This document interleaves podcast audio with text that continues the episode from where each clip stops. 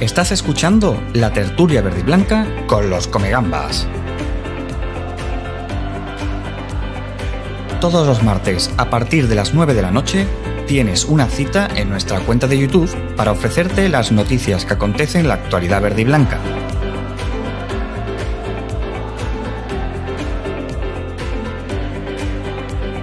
Capitaneado por Fran Villegas, junto a los tripulantes de la nave Los Tertulianos, os haremos este vuestro hogar para que os sintáis como en casa.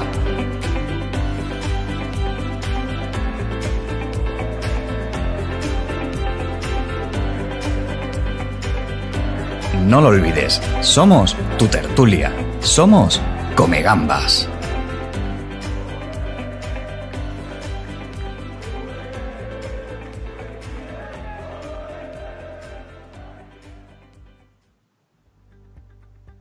Buenas noches y bienvenidos un día más aquí a tu tertulia bética podcast Los Comegamba.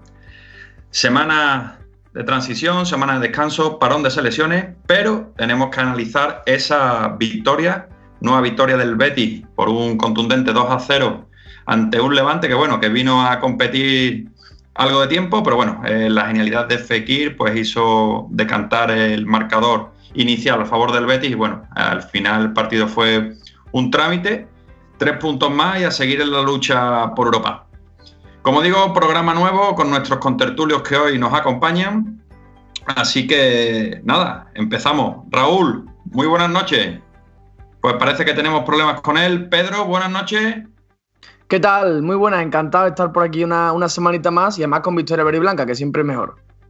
Desde el corazón del Jarafe, Olivares, Sevilla, Rafael Rodríguez, buenas noches. Buenas noches, encantado de volver de nuevo. Y a más de 7.455 kilómetros, Oriente Medio, presidente de la Peña Bética de Qatar, Daniel Pérez, buenas noches. Buenas noches, encantado de estar aquí con vosotros en la tertulia. Pues nada, pues comenzamos aquí este programa, esta nueva emisión en arroba los tertulias en Twitter y en nuestro canal de YouTube y pasamos al bloque de actualidad.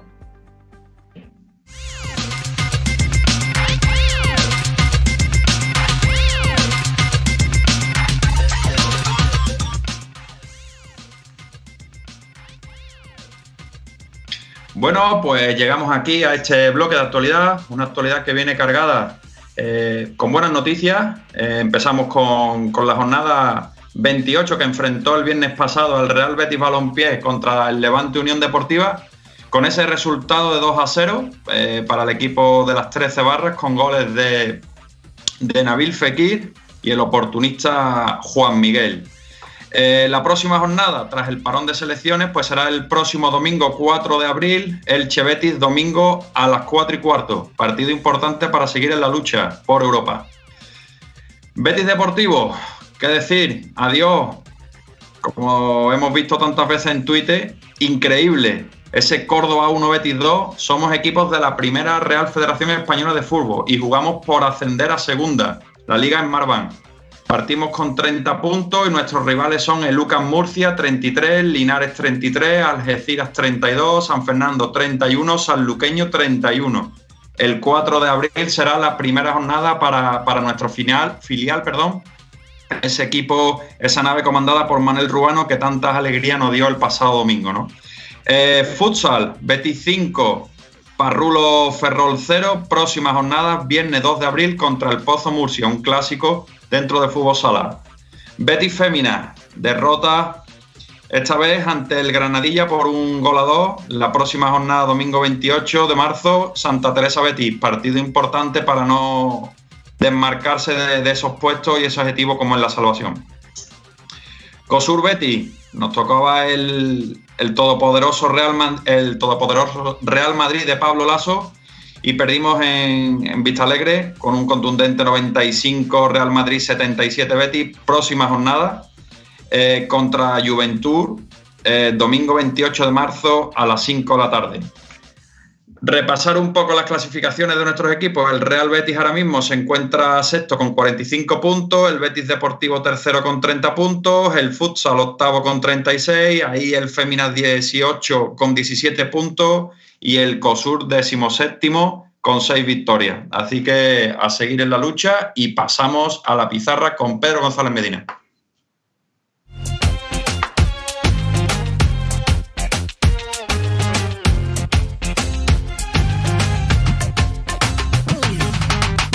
Sí.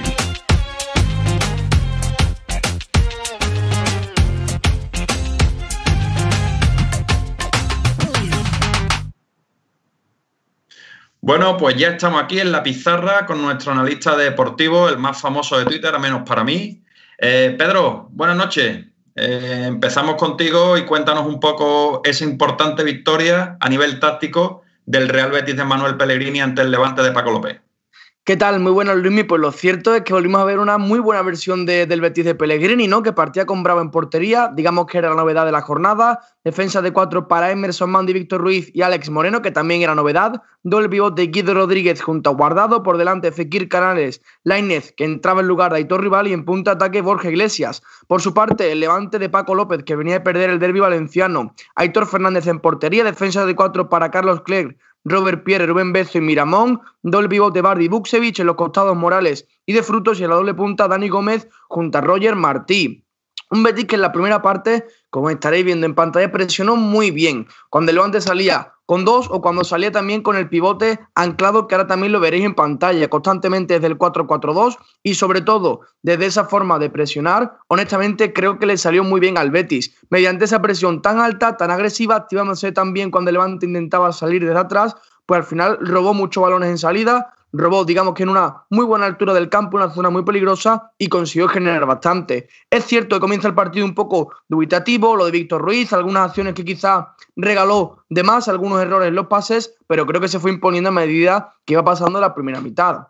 En la segunda, un levante que creo que comenzaba a mandar, que comenzaba a instaurarse en campo contrario y comenzaba a salir de atrás, a robar tras pérdida en el campo del Betis y a incomodar a los de Manuel Pellegrini. ¿Qué sucede en este momento del partido?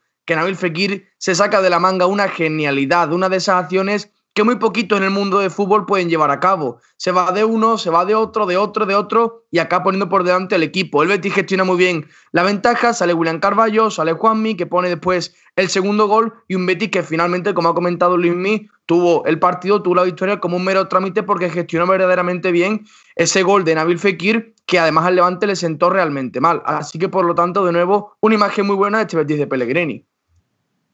Después de este magnífico análisis, como Pedro nos, nos tiene acostumbrado a todos nosotros, eh, pasamos al bloque de tertulia. Por favor, Manu. Estás escuchando la tertulia de los Comegambas, el programa con más sabor verde y blanco. Bueno, pues compañeros, ya estamos aquí en nuestro book insignia de Tertulia. Nueva victoria del Betis de Manuel Pellegrini, 2 a 0 ante un Levante que, bueno, poco intimidó la meta del, chileno Claudio Bravo y que poco apareció, se pareció, perdón, en este caso al equipo que juega tan alegre en el Ciudad de Valencia. Un partido sin un dominador claro en los primeros compases del partido, donde el príncipe francés, como le gusta llamar aquí a nuestro amigo Pedro, desestabilizó la balanza con una carrera de 50 metros, sorteando rivales para terminar en un auténtico golazo. Un gol que yo creo que todos los que estamos aquí hacía tiempo que no veíamos en el trempo verde y blanco. Pellegrini apostó en este caso por un 11 con varias sorpresas, incluida la, suplencia de Joel Roble. Le costó al Betis entrar en el partido, pero un buen inicio en la segunda parte y, y una buena gestión, otra vez, hay que decirlo, del banquillo, de Manuel Pellegrini conseguimos sacar los, tres puntos que nos permiten seguir soñando con las noches de Europa, ¿no? Empiezo contigo, Raúl. Tú que has estado ausente en esta presentación, mejores y peores jugadores del partido para ti, compañero. Bueno, pues primero buenas buenas noches. He tenido unos pequeños problemas técnicos, que, entonces pido disculpas por el tema. Para mí, eh, el mejor del partido sin duda pues fue Fuequín, ¿no? Que fue el, el hombre que abrió la lata que, nos indicó el camino de la victoria, porque el partido, como bien ha dicho Pedro, pues se había tornado. Parece que sigue teniendo problemas técnicos nuestro compañero Raúl. Rafael Rodríguez, mejores y peores jugadores para ti. Bueno, está claro, ¿no? Que el jugador del MVP del partido fue Fekir, ¿no? Pero, y el peor, yo peor no veo ninguno. Pero eso, el mejor fue Fekir, gran victoria, como buen dice en internet, papá ya está aquí y es el que nos indicó el camino hacia la victoria y hacia Europa. Daniel, compañero, desde Qatar. Bueno, apartando a Fekir, que posiblemente nos haya regalado uno de los mejores goles que hayamos visto en el Betis, posiblemente uno de los mejores goles de la historia del Betis, que se dice pronto. Eh, quitando a Fekir y, a Juanmi, que me gustó porque, bueno, eh, por ahí he leído que es un gol de oportunista, también hay que estar ahí para darle a la pelota, ¿no? A mí también me gustó mucho el partido de Mandy, me pareció un partido muy serio, muy serio, y también me gusta mucho Guido. Últimamente creo que está que se sale y para mí esos cuatro jugadores fueron los mejores del partido. Eh, los peores, o bueno, entre comillas, porque cuando se gana parece que todo se ve con un color diferente, ¿no? Pero a mi parecer, Alex Moreno no tuvo su mejor día, eh, Laines tampoco, y a Canales no sé si acierto cuando digo que se le ve un poco cansado y que quizás esta eh, convocatoria para la selección le pilla en un momento de forma pues un poco eh, peor de lo que de lo que nos tiene acostumbrados, pero bueno, como digo, cuando uno gana, cuando el Betty gana, parece que todo se ve de, otro color y tampoco se puede decir que haya un jugador malo en este partido, pero esos tres, Alex Moreno, Canales y Laines, para mí son los más flojos en este partido contra el Levante. Pedro, ya sabemos tu opinión acerca del mejor jugador del partido, ¿no? Eh, ¿Tienes alguno en este caso que no haya sido tan de tu, de tu agrado? Bueno, yo creo que, en líneas generales vimos un buen partido del Betis. Canales es cierto que no está en ese punto de, determinación, ese punto de inspiración, ese punto de colmillo arriba. Es cierto que no está teniendo, de hecho las cifras están ahí, pero yo sí que creo que sigue aportando al equipo. Creo que no podemos tildar de malos partidos los últimos que está haciendo. Es cierto, como hemos comentado, que ya no tiene ese punto de, determinación, de ser tan diferencial arriba, pero a mi punto de vista sigue aportando muchísimo al equipo y sigue siendo evidentemente titular en este Betis. Bueno, pues vamos a pasar un poco a hablar de la visión general de ese partido. Raúl, esperemos que haya solucionado nuevamente esos problemas técnicos. ¿Te pareció a ti un buen partido del Betis el viernes pasado? Pues mira, yo te soy sincero, Luismi. A mí no me, no me pareció un, buen partido del Betis, pero estos son los partidos que al final te hacen eh, conseguir los objetivos. Eh, el partido era de ida, y vuelta. Eh, Levante llevó mucho peligro, al igual que nosotros. Y no había un Betty muy fluido. Pero bueno, eh, como te digo, estos puntos son los que al final de liga tú dices, bueno, el partido del Levante, aquel que no ganamos, un empate. Pues estos partidos que, que, que el equipo no juega bien, que entre comillas no se lo merece, que yo creo que al final sí se lo mereció, ¿no? Pero viendo el transcurso del partido hasta ese minuto en que Fekir decide que, es el momento de esa obra de arte, para mí era de claro empate y de hecho te diría que hasta, hasta aburrido. Daniel, seguimos contigo. Mira, em, el otro día puso la cuenta oficial del Betis un gol de Calderón, de Gabriel Humberto Calderón, muy parecido al que marcó Fekir. Eh, me encantó ver el vídeo, yo no lo conocía, eh, luego, un poco más tarde, en la sección de, las peñas, hablaremos un poco de, Calderón. Eh, yo no conocía ese gol, como digo, posiblemente hayamos visto uno de los mejores goles de la historia del Betis. Y mm, hablando sobre cómo ha impactado ese gol en, la prensa, quería recomendaros a vosotros los tertulianos y a, a los que nos están oyendo, a los que nos están viendo, un artículo muy bueno que he leído que se llama El talento bajo sospecha de dejarme que lo, dejar que lo lea porque tiene unos apellidos un poco. De Alberto Yogo, Dani. Un Exacto. Alberto Yogo o bueno. Yo no lo conocía a este, a este señor. Em, he leído este artículo, lo podéis encontrar en Sfera Sport. Sfera Sport, exacto. Sí, es una muy buena cuenta de Twitter. Y es un medio que a mí cada vez me gusta más. Yo creo que es periodismo deportivo del de verdad, del que hace Pedro González, por ejemplo. Y bueno, lo, os lo recomiendo que lo leáis y veréis que, bien se puede escribir sobre el Betis en, contra de como vemos otras veces en algunos medios, por desgracia, cómo, cómo se refleja la realidad del Betis en, otros medios según quien lo escriba. ¿no? Os recomiendo este artículo. Don Pedro González Medina, ¿te pareció un buen Betis el que vimos el viernes? Bueno, yo creo que fue un partido de muchos tramos, ¿no? Creo que en la primera parte salió quizás con demasiados errores. Lo de Víctor Ruiz es un error imperdonable. Ese error en salida con Bravo es prácticamente regalar un gol. Menos mal que después está, Guido afinado en esa jugada y consigue que, no acabe en gol. También concede por, por el tema de, un pase de guardado que, erra el, el, mexicano. En fin, tiene muchos errores propios, pero creo que la primera parte al final sí consigue imponerse y que consigue generar buenas situaciones. El tema es que yo creo que le estaba faltando ese puntito de determinación arriba. Borja Iglesias no encuentra ahora ese punto de, de los goles. Alex Moreno, que tuvo muy buenas situaciones, Sabemos que esa última decisión, esa última ejecución le cuesta muchísimo. Y después la segunda sí que estoy con Raúl, que además de un partido bastante aburrido, porque los tramos de temporada en los que estamos son los partidos que solemos ver. Creo que el Levante sí que estuvo mejor que el Betis en la primera parte, hasta el gol de. En la segunda, perdón, hasta el gol de Nabil Fekir, que prácticamente creo que, que se decanta la balanza a favor del Betis por, por bastante. Rafael Rodríguez, ya que Pedro ha hecho ese avance introductorio y nombra a la figura del príncipe francés, a, Nabil Fekir, eh, cuéntame un poco cómo ves el estado de forma de, Nabil Fekir y que para mí el hombre gol de Pellegrini, el Raúl González Franco, entre comillas, que tenemos actualmente en la plantilla, como es Juanmi. Pues Nabil Fekir yo creo que, es que está en el momento también viendo el, el bajón de Canales, ¿no? Yo creo que ha crecido con el bajón de Canales acogió los galones que se le esperaba de la talla de Fekir y, luego Juanmi, pues un, jugador oportunista, ya lo vimos en la Real, lo vimos en, varios equipos que que es lo que está, está en el sitio correcto y las mete, ¿no? Entonces, bueno, Fekir, pues ahora mismo es el hombre que más, que es el, hombre que esperábamos, que, que fichó el Betty, el, gran jugador del Lyon, capitán del Lyon, y tenemos la suerte de que ahora mismo está en, el estado de forma que, estamos viendo. Entonces, determinante en el área y esperemos que siga así hasta final de temporada. Raúl.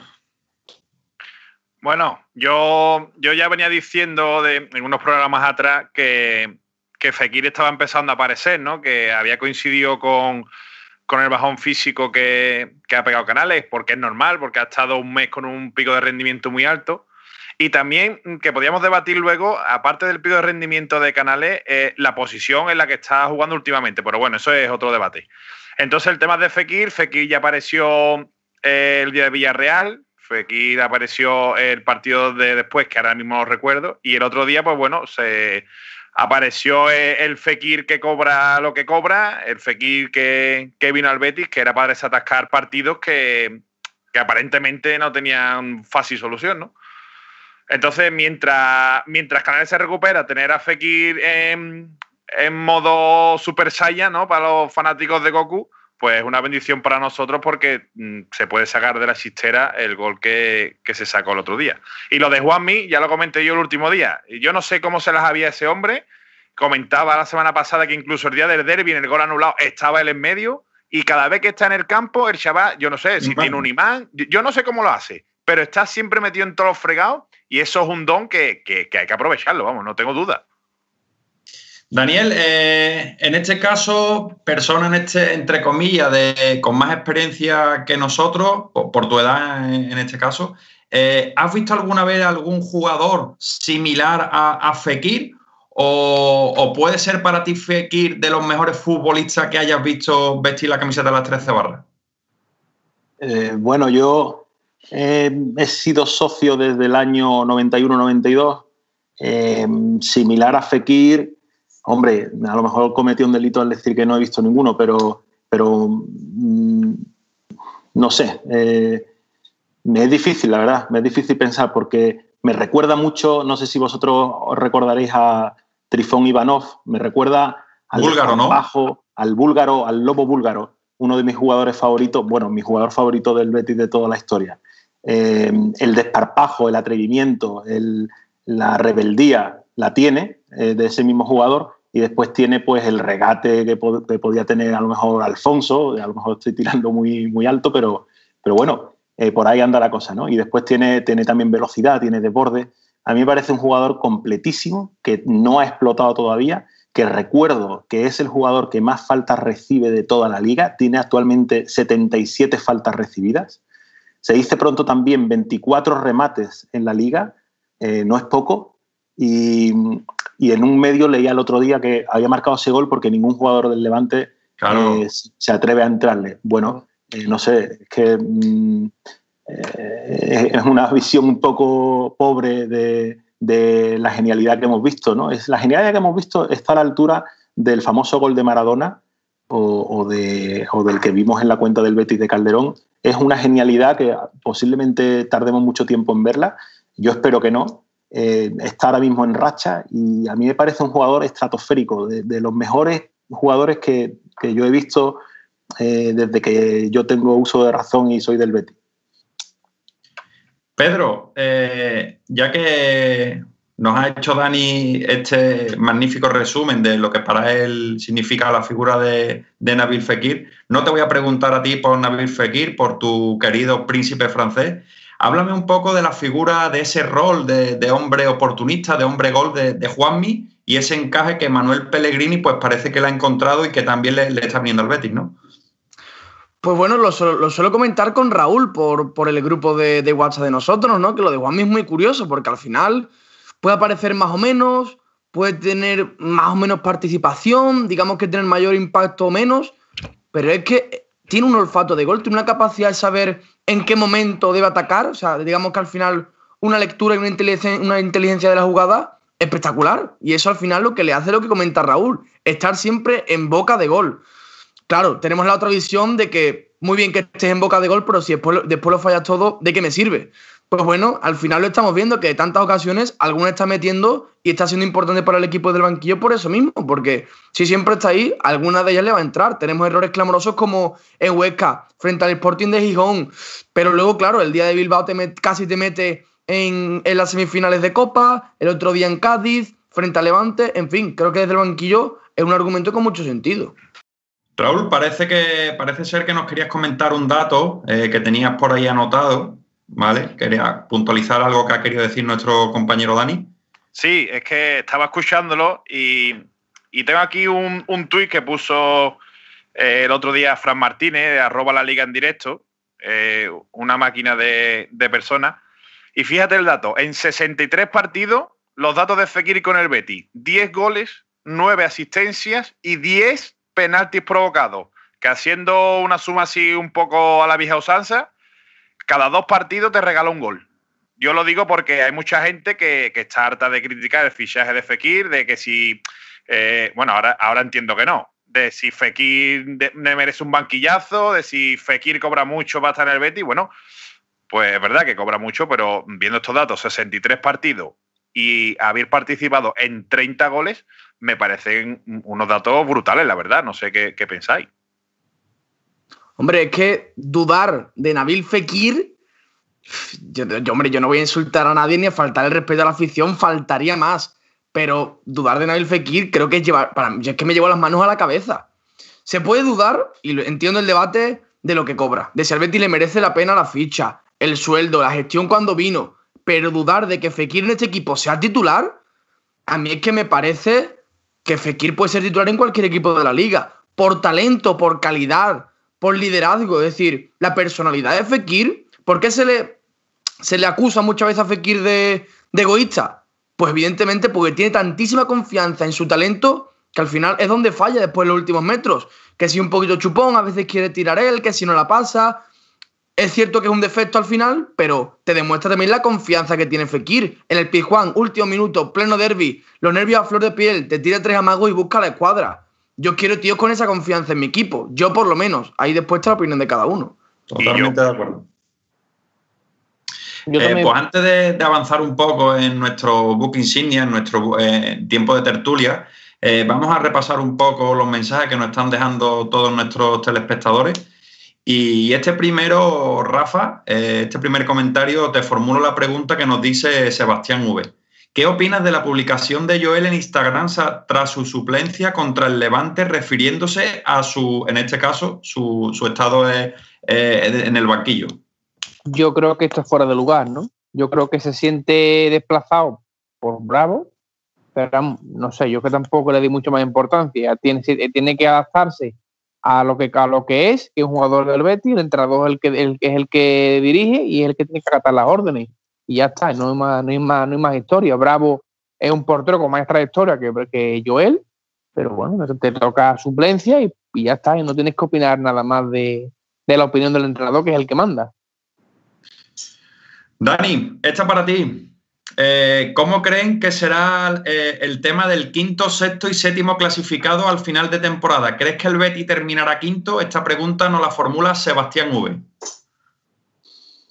Va a estar muy reñido, desde luego, con la Real Sociedad. El bache del otro día que ha tenido frente al Barcelona es una anécdota que cualquier equipo que se enfrenta al Barcelona pues, le puede pasar. Yo creo que va a estar muy reñido con el Villarreal, la Real Sociedad.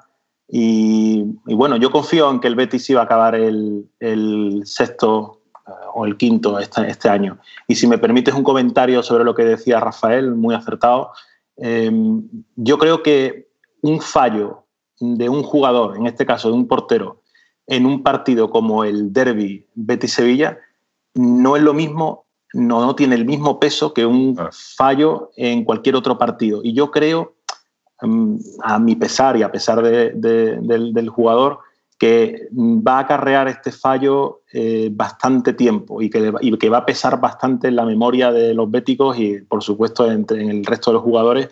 Joel yo creo que no está muy acertado cuando sale, cuando no sale es porque no ha salido, cuando sale es porque ha salido, pero parece que en las salidas no, no, no está acertado el hombre y este fallo con el, con el Sevilla en el derby le va a pesar mucho. Yo creo que va a tener mucho peso en, el resto de partidos que quedan y que le va a costar más de una suplencia con respecto a Claudio Bravo.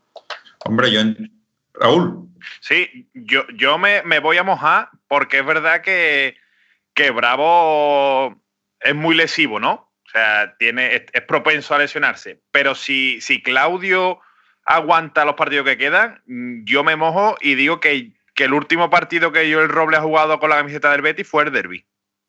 Esa es, la pregunta, compañero, que te iba a hacer a continuación. ¿Piensas en este caso que Joel, eh, terminando este año, no seguirá vistiendo la camiseta del Real Betis, no? Para mí, no.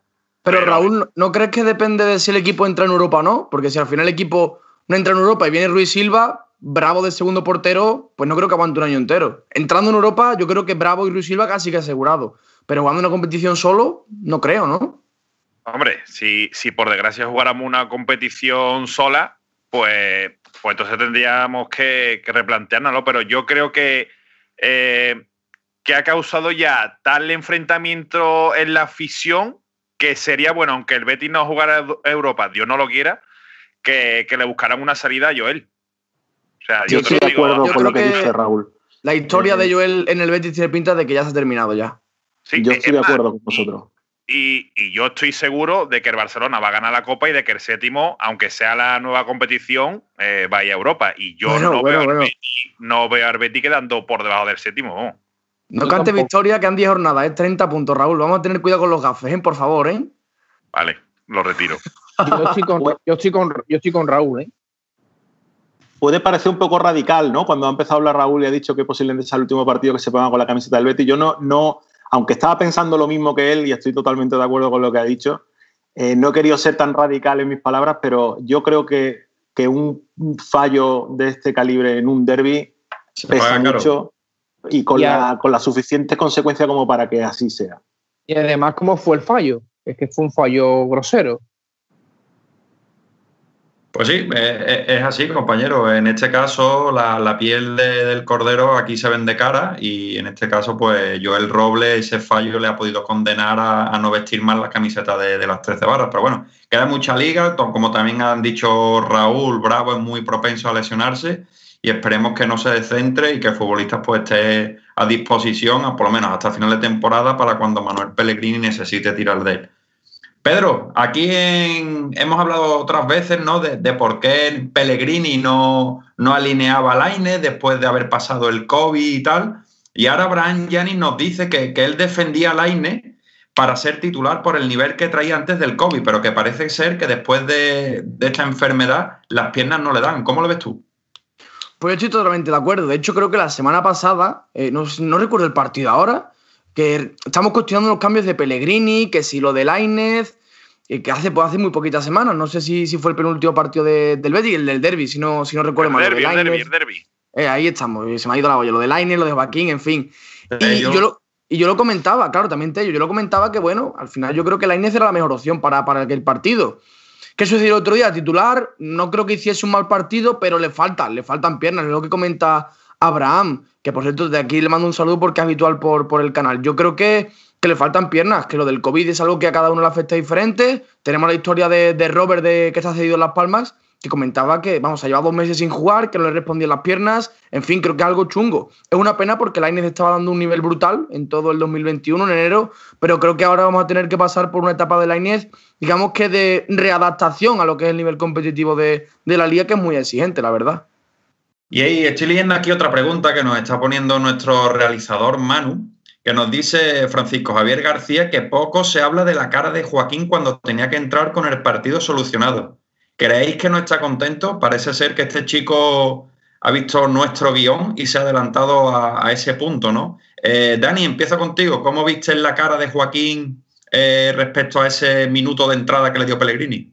Bueno, él ya lo ha dicho en una entrevista reciente que ha hecho, que a pesar de que él asume su papel y que él es consciente de que por su edad eh, no puede estar para jugar los partidos enteros, pues que sigue con la misma ilusión y que también pues le, le fastidia no ser siempre titular o, o, ser eh, menos protagonista de lo que venía siendo en los últimos años, pero también, como él mismo dice, eh, hay que entender eh, la situación en la que se encuentra ahora mismo. El otro día en la entrevista esa que, que concedió decía que hasta su, su, propio padre se cabreaba y llamaba hasta al presidente del Betis para decirle que por qué su hijo no jugaba. está bien ¿no? que él, incluso entendiendo su papel, le dé rabia y no, y no entienda por qué no le cambian antes o por qué no entra. Yo creo que eso es un, un indicativo grande de que el jugador está motivado y de que no es indiferente a lo, a lo que pasa en el, en el césped y de, y de, que quiere y que tiene ganas de jugar y marcar la diferencia. Yo lo veo muy bien eso. Es una señal de que el jugador sigue implicado al 100%. Raúl, quiero escucharte. Yo sé que el tema, Joaquín, a ti te queda un poco de, de controversia y quiero escucharte. Sí, bueno, eh, verá, es verdad que, cada vez que, ha salido y hemos necesitado marcar, eh, San Sebastián, el día de, del Alavés en casa, pues bueno, te, puso dos balones en la cabeza, luego re, remató un córner, pero creo que físicamente está llegando ya justito. Eh, si está llegando a Canales, me puedo imaginar a Joaquín con la edad que tiene y, por mucho que se cuide, no jugar habitualmente también te merma.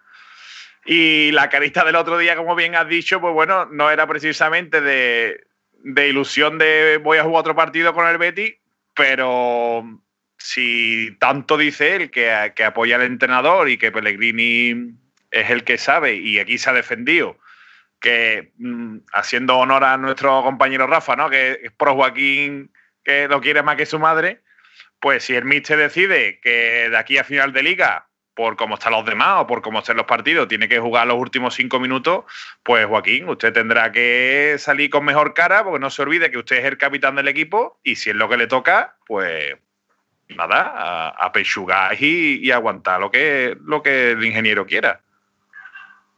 ¿Tú cómo lo ves, Pedro? ¿Ves a ese Joaquín aceptando ese rol que Manuel Pellegrini, pues parece ser que, que hoy se ha filtrado? Bueno, se ha visto una imagen al final de la Palmera donde Pellegrini habla muy de cerca con Joaquín. ¿Crees que Joaquín está cómodo con ese rol, que, parece ser que Pellegrini es el que le está otorgando? ¿O piensas que, Joaquín no, no, está a gusto con, con esa forma de, de, que el ingeniero vea su, su rol? Yo creo que es un tema delicado, creo que es un tema muy de vestuario, muy de esa relación Pellegrini-Joaquín, también el tema de la renovación, y es complicado, yo creo, opinar desde fuera. Aún así entiendo, hasta cierto punto, que Joaquín pues, no esté cómodo saliendo dos minutos, pero por otra parte, no podemos negar que Joaquín no está para ser titular. Y también dentro de, de, esa, de esa falta de nivel cuando es titular, esa irregularidad como ha sido suplente. Yo creo que los minutos en el Pijuán, yo creo que hay que pedirle un poquito más a Joaquín. Si además, o sea, si además quieres renovar a un futbolista que únicamente puede salir del banquillo, pero que aún saliendo del banquillo no tiene ese punto de regularidad para salir 20, 25 minutos, pues no sé hasta qué punto tiene mucho sentido el tema de, de la renovación. Lo que yo creo que está claro es que a nivel futbolístico Joaquín tampoco está, bajo mi punto de vista, para pedirle a Pellegrini mucho más minutos de los que ya está teniendo, la verdad. Rafa, termino contigo este bloque. Joaquín, esa cara que mostró al ser... Eh sustituido para entrar en el campo, ¿cómo ves que, le afectará al jugador del puerto? Bueno, Joaquín ya está viendo que no, que ha llegado un entrenador, ¿no? Que le ha puesto en su sitio.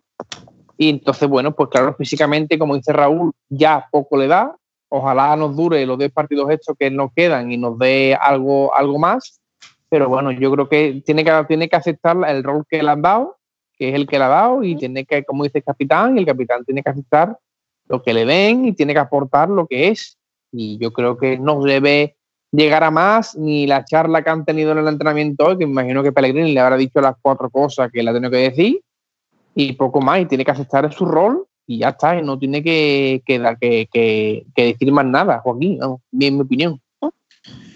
Pues ahora para, para seguir un poco, Raúl, ¿tienes algo que comentarnos? Esa levantada de mano. Sí, porque recuerdo que eh, en verano, eh, cuando entrevistamos a, Sagredo, nos dijo, precisamente una de las preguntas fue, fue esta, ¿no? El tema de Pellegrini, Joaquín, con, el peso que tiene en el vestuario, y nos dijo Sagredo eh, que Joaquín jugaría si se lo merecía y si Pellegrini lo creía conveniente. No sé si os acordáis que nos dijo que, que no iba a jugar por el mero hecho de ser el capitán del Betty y llamarse Joaquín.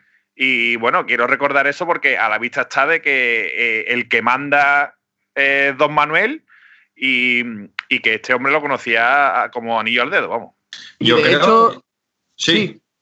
No, de hecho comentaba que, recuerdo, para dar un poquito de, leña, aquella corriente en Twitter por, por agosto, septiembre, el inicio de temporada, cuando Joaquín era titular, que bueno, algunos comentaban que es que Joaquín hacía los 11, que jugaba porque era el capitán, nada, Nada, nada por el estilo. Ha jugado cuando lo ha merecido y cuando no lo ha merecido, suplente. Creo que Pellegrini, con eso lo comentamos en el programa anterior, tiene las cosas muy claras, la verdad.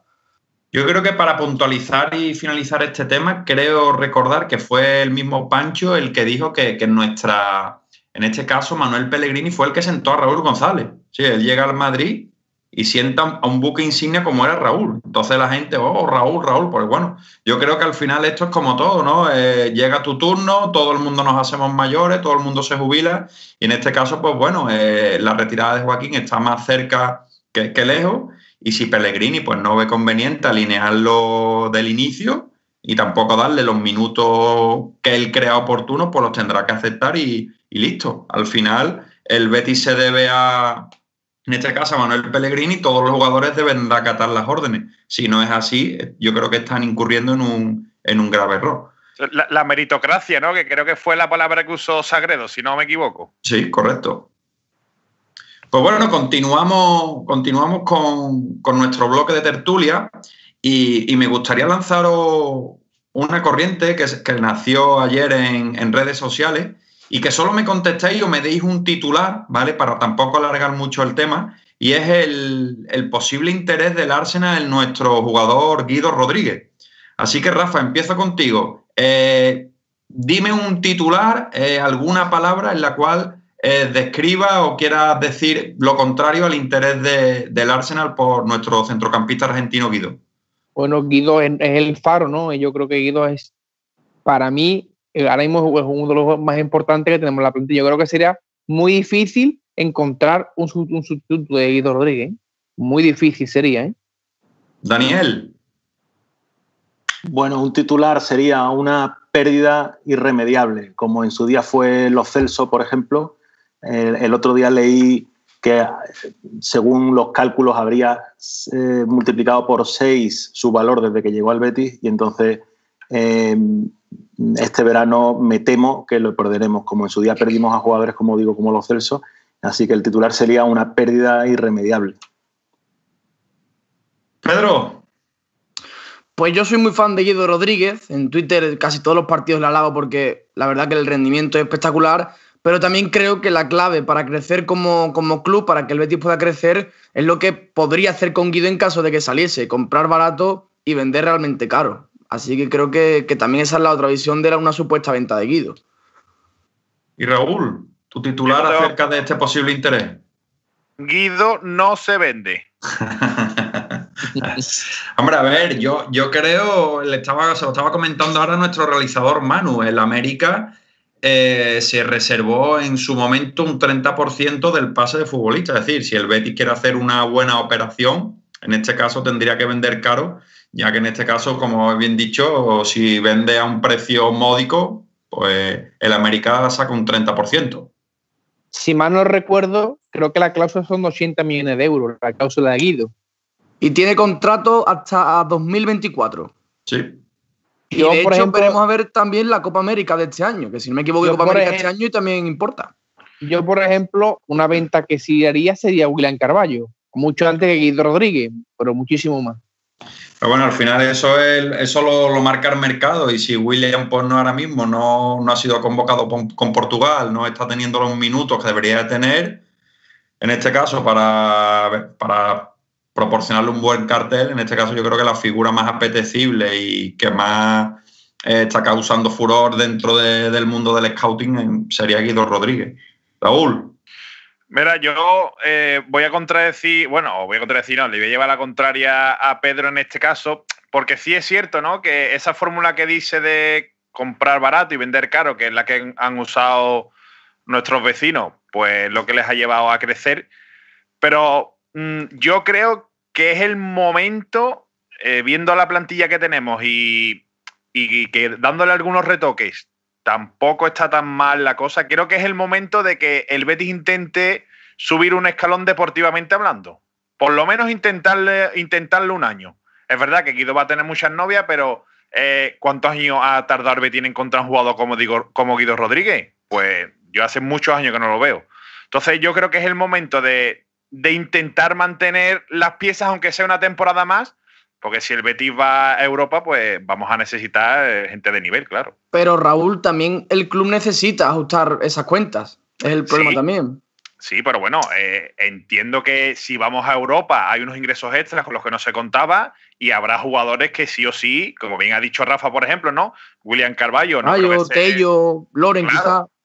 Loren a lo mejor la premie alguien pica el anzuelo, eh, William lo mismo ya está cansado de, no jugar, mm, no sé. Yo entiendo que, para eso está el director deportivo y para eso cobra lo que cobra, que intente agotar todas las vías antes de vender al, al uno, dos o tercer mejor jugador de la plantilla.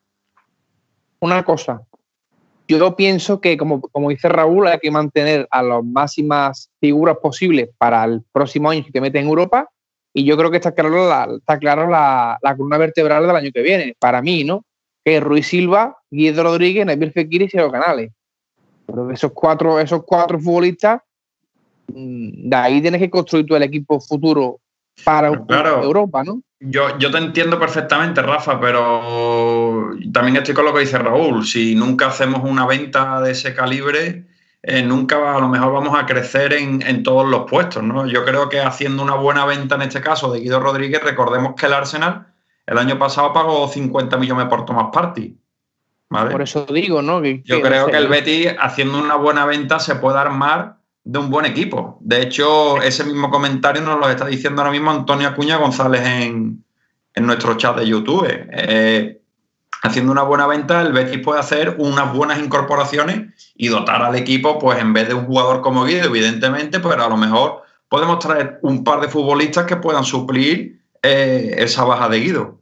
Pero vamos, yo creo que yo, yo creo que este verano el movimiento va a haber poco este verano, ¿eh? Yo no digo nada más. Yo digo que el movimiento va a haber poco, ¿eh? Luismi. Sí, Raúl. Eh, es cierto, ¿no? Lo que tú dices, verá, yo lo pienso fríamente y digo, es verdad, puedo vender a uno y me ficho a cuatro que son un escalón por debajo, pero me sube el nivel medio del equipo. Pero quizás, vamos, quizás no, estoy seguro que este no sea el año. O sea, el mercado, mm, la burbuja que había de tantos millones ha, reventado.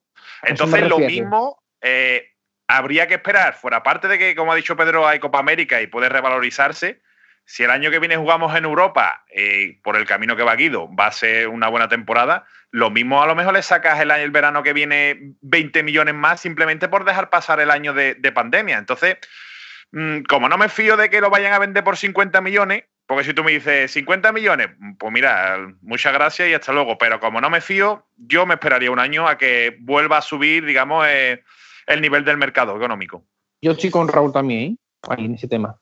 Pues si pasamos del bloque de venta al bloque de renovaciones, Daniel Pérez, ¿Mandy renovación después de visto su desempeño en estos últimos partidos, sí o no? que parece que Juan Bustos dijo que a lo largo de esta semana se hacía oficial. Sí, hombre, eh, yo creo que lo está mereciendo y, el, último partido que se marca es soberbio. Es verdad que es uno de esos jugadores, no sé si Pedro González pensará como yo, es uno de esos jugadores mm, como guardado, ¿no? que tiene de pronto un día magistral y de pronto lo ves en otro partido que dices, ¿es la misma persona? Eh, ¿Es alguien con una careta o qué pasa aquí? ¿no? Eh, y, eso, y esos eh, partidos raros que tiene, es verdad que nos han costado caro, si hacéis memoria. aún así, yo creo que es ahora mismo el, mejor defensa que tiene el Betis. Con Bartra en, el dique seco, mm, además, no tenemos muchas otras opciones. y yo, por supuesto, veo la renovación muy clara y, y no creo que el Betis se desprenda ahora mismo o este verano de un jugador como Mandy.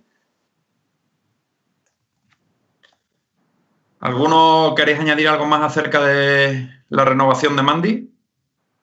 Yo creo que Mandy sí hay que renovarlo sí o sí, porque el nivel que está aportando ahora mismo hay que hay que renovarlo porque es que haremos mejor central que el mejor central que tenemos. El otro día se comió el solito solo al Levante. ¿eh? Totalmente. Vale. Eh, pues compañeros, yo creo que hasta aquí ha sido nuestro buque insignia. Esta tertulia ha sido muy interesante, hemos tocado muchísimos temas. Y antes de terminar nuestro programa con Más allá de la frontera, esa sección que va recorriendo todas las, peñas de béticas repartidas en el mundo, vamos a hacer una pequeña previa rapidita. Sabemos que quedan aproximadamente semana y media para que el Betis vuelva a enfrentarse a Leche, pero bueno, es nuestra tónica habitual y queremos hacerle así conocer un poquito más al equipo eh, del Levante. Compañero Manu, nos pones cabecera y comenzamos.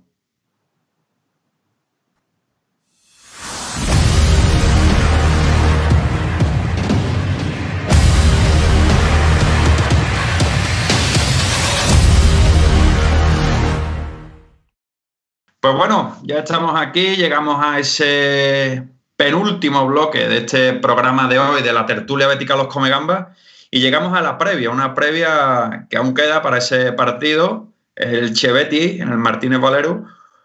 Eh, bueno, un encuentro que en todos nuestros partidos eh, disputados en esta primera división española somos, solo hemos conseguido vencer en tres ocasiones, un bagaje pobre para un equipo como el Real Betis Balompié, al menos para, para mi entender. Llegamos en un buen momento de forma, quizás este parón de selecciones pues no le ha venido al Betis bien, eh, no suele pasar casi siempre, a lo largo de la historia pues siempre hay algún parón o, algo por el estilo que, que, marca un poco esa racha. Y el Elche no consigue la victoria desde el 6 de marzo frente al Sevilla, creo que recordar que ganó por dos goles a uno. ¿Cómo veis vosotros este encuentro crucial, al menos para mí, de este Elche Real Betis?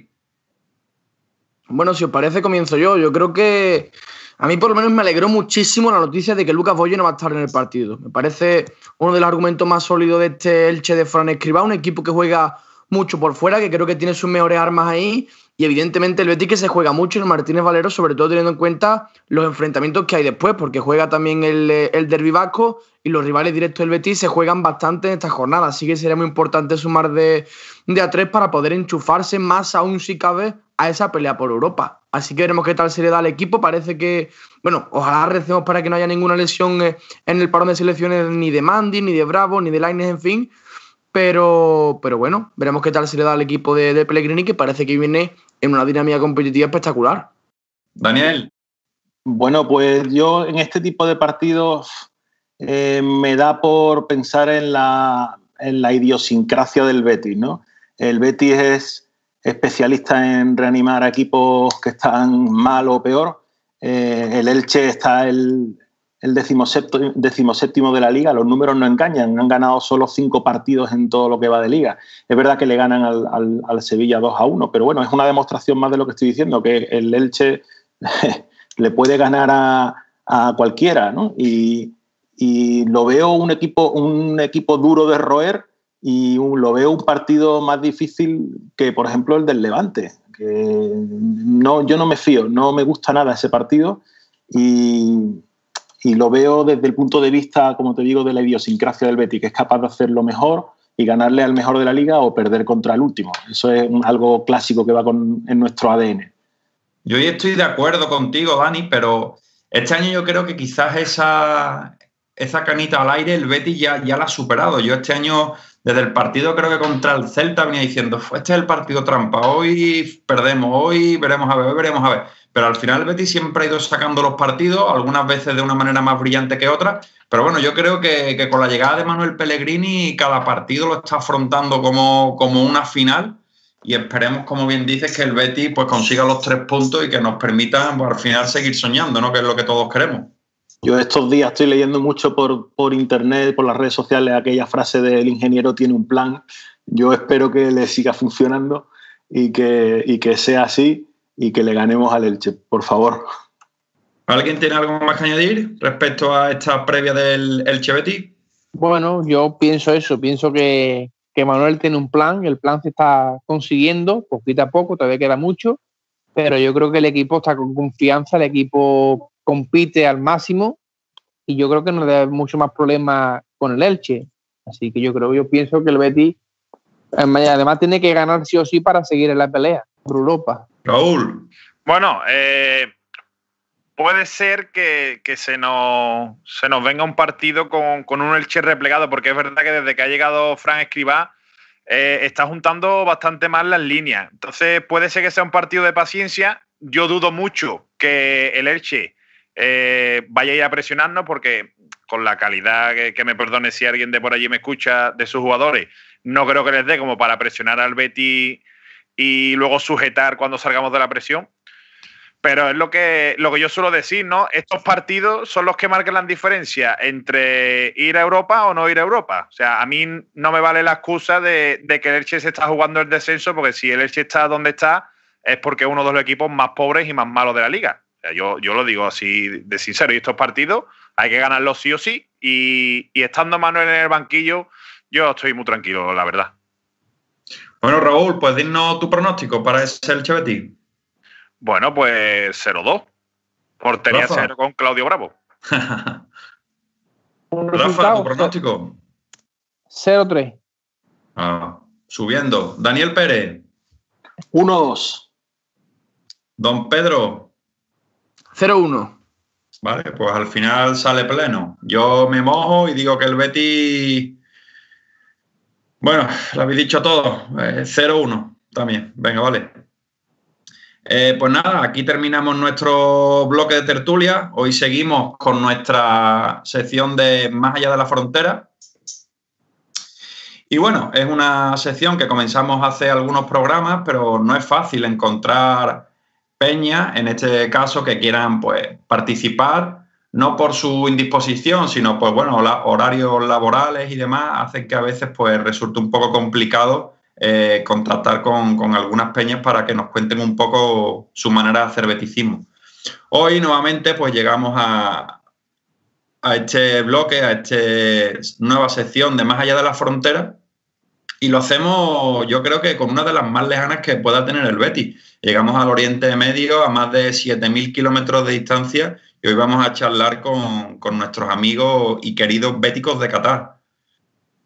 Así que, compañeros, eh, adelante con la cabecera y comenzamos.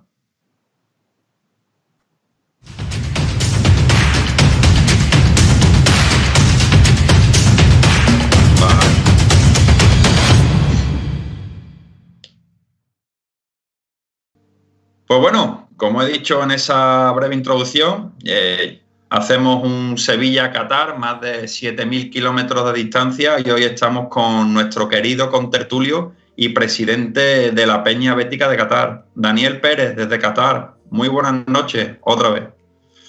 Bueno, buenas noches. Es eh, para mí un placer por formar parte de la tertulia de los Comegambas y también que le dediquemos este programa eh, en esta sección de Más allá de las fronteras, dentro de, este programa de hoy, a nuestra peña porque justo este mes cumple cuatro años. Es el cuarto aniversario de la Peña Ética de Qatar y me gustaría em, compartir con vosotros y con todos los, oyentes y los que nos estén viendo ahora mismo en directo unas cuantas imágenes de, Qatar y de nuestra peña para que conozcáis un poquito mejor eh, lo que significa una peña en un país tan lejano como Qatar. Yo quiero, antes de, nada, tampoco dar una clase de geografía, pero muchas veces la gente no sabe dónde está Qatar o lo ve como una cosa así como muy dispersa, ¿no? Qatar está en el Golfo Pérsico y, y es muy, muy pequeño, es un país muy pequeño.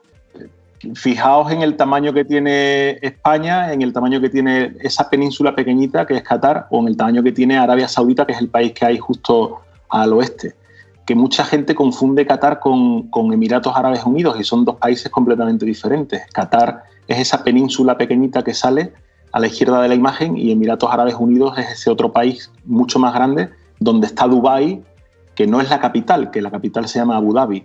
Y mucha gente confunde Dubái, Qatar y la capital de Qatar se llama Doha, que como veis está en el centro de la península. Esa península tiene el mismo tamaño que la comunidad autónoma de Murcia, para que os hagáis una idea. O sea, un país muy pequeño, aún así es el país más rico del mundo, el país con la renta per cápita más rica del mundo, más alta del mundo. Eh, una pregunta, Dani. Entiendo que sí, pero bueno, ¿es la primera peña bética de Oriente Medio? Es la primera peña bética en un país árabe, la primera en Oriente Medio también. Perfecto.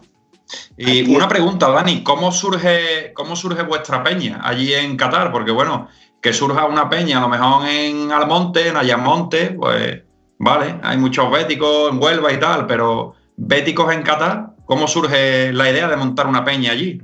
Bueno, aquí en Qatar hemos acabado trabajando eh, muchos extranjeros. Eh, en los últimos años han ido apareciendo muchos españoles. Yo llegué aquí por trabajo en el 2012 y yo siempre tenía en la cabeza eh, el crear una peña bética aquí, pero claro, no conocía a otros béticos que vivieran en, Qatar. Es un país, como he dicho, muy pequeñito. Y con el tiempo fui conociendo a, uno, que hoy en día es el vicepresidente de la peña, que se llama Enrique. Nos recorríamos los bares de la ciudad buscando dónde nos pudieran poner el partido del Betis cada fin de semana. Y para crear una peña, que al fin y al cabo es una asociación, hacen falta un mínimo de tres personas. Lo ideal es que sean cuatro o cinco, pero el mínimo legal son tres. Y estuvimos esperando que llegara el día que apareciera un tercer bético, que por fin apareció, se llama Carlos, eh, y ya con él, en el año 2017, fundamos la peña. Eh, la ciudad hoy en día es una ciudad de muchos contrastes, una ciudad moderna, llena de rascacielos, pero que también encuentras eh, zocos, eh, barcos clásicos eh, de pescadores, que era lo de lo que vivían los cataríes antiguamente, eh, vendiendo las perlas que se encontraban en las ostras, hasta que aparece el petróleo y el gas. ¿no? Por los museos que tenemos hoy en día aquí en Qatar, para que veáis que es una ciudad que a pesar de, estar en, pleno desierto, es una ciudad que es bastante moderna va a haber ocho estadios, se va a celebrar el Mundial de Fútbol del año que viene en invierno, empezará en noviembre, termina en diciembre. Dos de esos estadios están construidos por arquitectos españoles. Bueno, em, los estadios tendrán aire acondicionado. Eh, va a ser un mundial muy, muy diferente. Y el primer mundial también en un país árabe. Me gustaría preguntarte, Dani, ¿la mayoría de, todos los socios son de Qatar o digamos que, que son de otros países también de Oriente Medio? Esa es muy buena pregunta porque esta peña es muy diferente por muchas cosas y esa es una de las que es muy diferente. Nosotros ahora mismo somos 117 socios, pero más de la mitad están fuera de Qatar. En Qatar solo estamos 53. Eh, quiero que la gente entienda que es muy difícil encontrar gente del Betis en una ciudad tan pequeña, en un país tan lejano, y que haber reunido 117 eh, socios en general o 53 que los que somos los que estamos en Qatar tiene mucho mérito. Eh, es una peña que también atrae mucha curiosidad de gente que vive fuera, entonces tenemos socios que a lo mejor viven en América o tenemos socios en Sudamérica también, tenemos socios en Melilla, en Bruselas, gente que le ha llamado la atención la peña y dice, pues yo quiero ser de la peña de Qatar. Y pues allí están, y tenemos más socios fuera que dentro. Entiendo entonces que al final entonces la actividad de la peña de forma presencial es un poquito más floja, ¿no? Que al final después no podéis reunir todos para ver los partidos del Betis, ¿no? Porque al estar cada uno en un sitio diferente... Claro, los, que estamos en Qatar nos solemos reunir para los partidos, pero claro, eh, siendo 53, pues normalmente no nos reunimos todos cuando vemos un partido. Eh, solemos juntar 10, 15, 20 personas para ver los partidos. No está mal Eh, tampoco, ¿eh? También te no está que- mal, No no está mal, mal. no está malote, no está. Dani, otra pregunta. ¿Tenéis sede oficial o dónde veis los partidos de- del Betis? Sí, Bar Champions. Eh, eh, lo único, el único defecto que tiene el bar es la elección del color de la moqueta, que es todo rojo. Pero bueno, quitando eso, eh, quitando eso, es un sitio donde nos encontramos muy cómodos, nos tratan muy bien. eh, nuestros socios tenemos además un descuento importante en todo lo que comemos y bebemos dentro de, esta- de la peña. Es un bar que tiene 50 pantallas de televisión. Eh, cuando juega el Betis lo ponemos en prácticamente la mitad de las pantallas y os podéis imaginar el ambiente que se crea. Una pregunta curiosa, Dani. Ya que has dicho el tema de que os hacen como un precio especial para, para esos socios de allí de la Peña Bética de Qatar, por curiosidad, ¿cuánto vale una cerveza a un socio de la Peña Bética de Qatar? Bueno, los precios del alcohol en, en un país musulmán como, como este están multiplicados por dos, por tres, por cuatro, según el sitio donde vaya. En un hotel como el Marriott, que es donde se encuentra nuestra peña, una cerveza sin descuento puede costar 12 euros perfectamente. Eh, nosotros tenemos un 20% de descuento con el carnet de socio. Eh, después hay paquetes de descuento, eh, el típico cubo con botellines, que si compras el cubo pues se compra más barato. Pero es muy buena pregunta porque el, el alcohol es un, digamos, eh, algo que no es común en este país o algo que no está permitido fuera de los hoteles y la única manera de beber alcohol es en los hoteles. Por eso la mayoría de los bares, discotecas o, eh, están dentro de los hoteles. Mira, Dani, nos comenta aquí en el chat que nos lo está poniendo Manuel, Francisco Javier García. No estaría mal una visita de los Comegambas a Qatar. Hombre, yo estaría encantado, ¿eh? Aquí también hay gambas, no son tan buenas como las revueltas. Bueno, pero la llevamos nosotros, Dani. Sí, yo llevaría. Los botellines los llevaría yo, ¿eh? 12 euros por un botellín.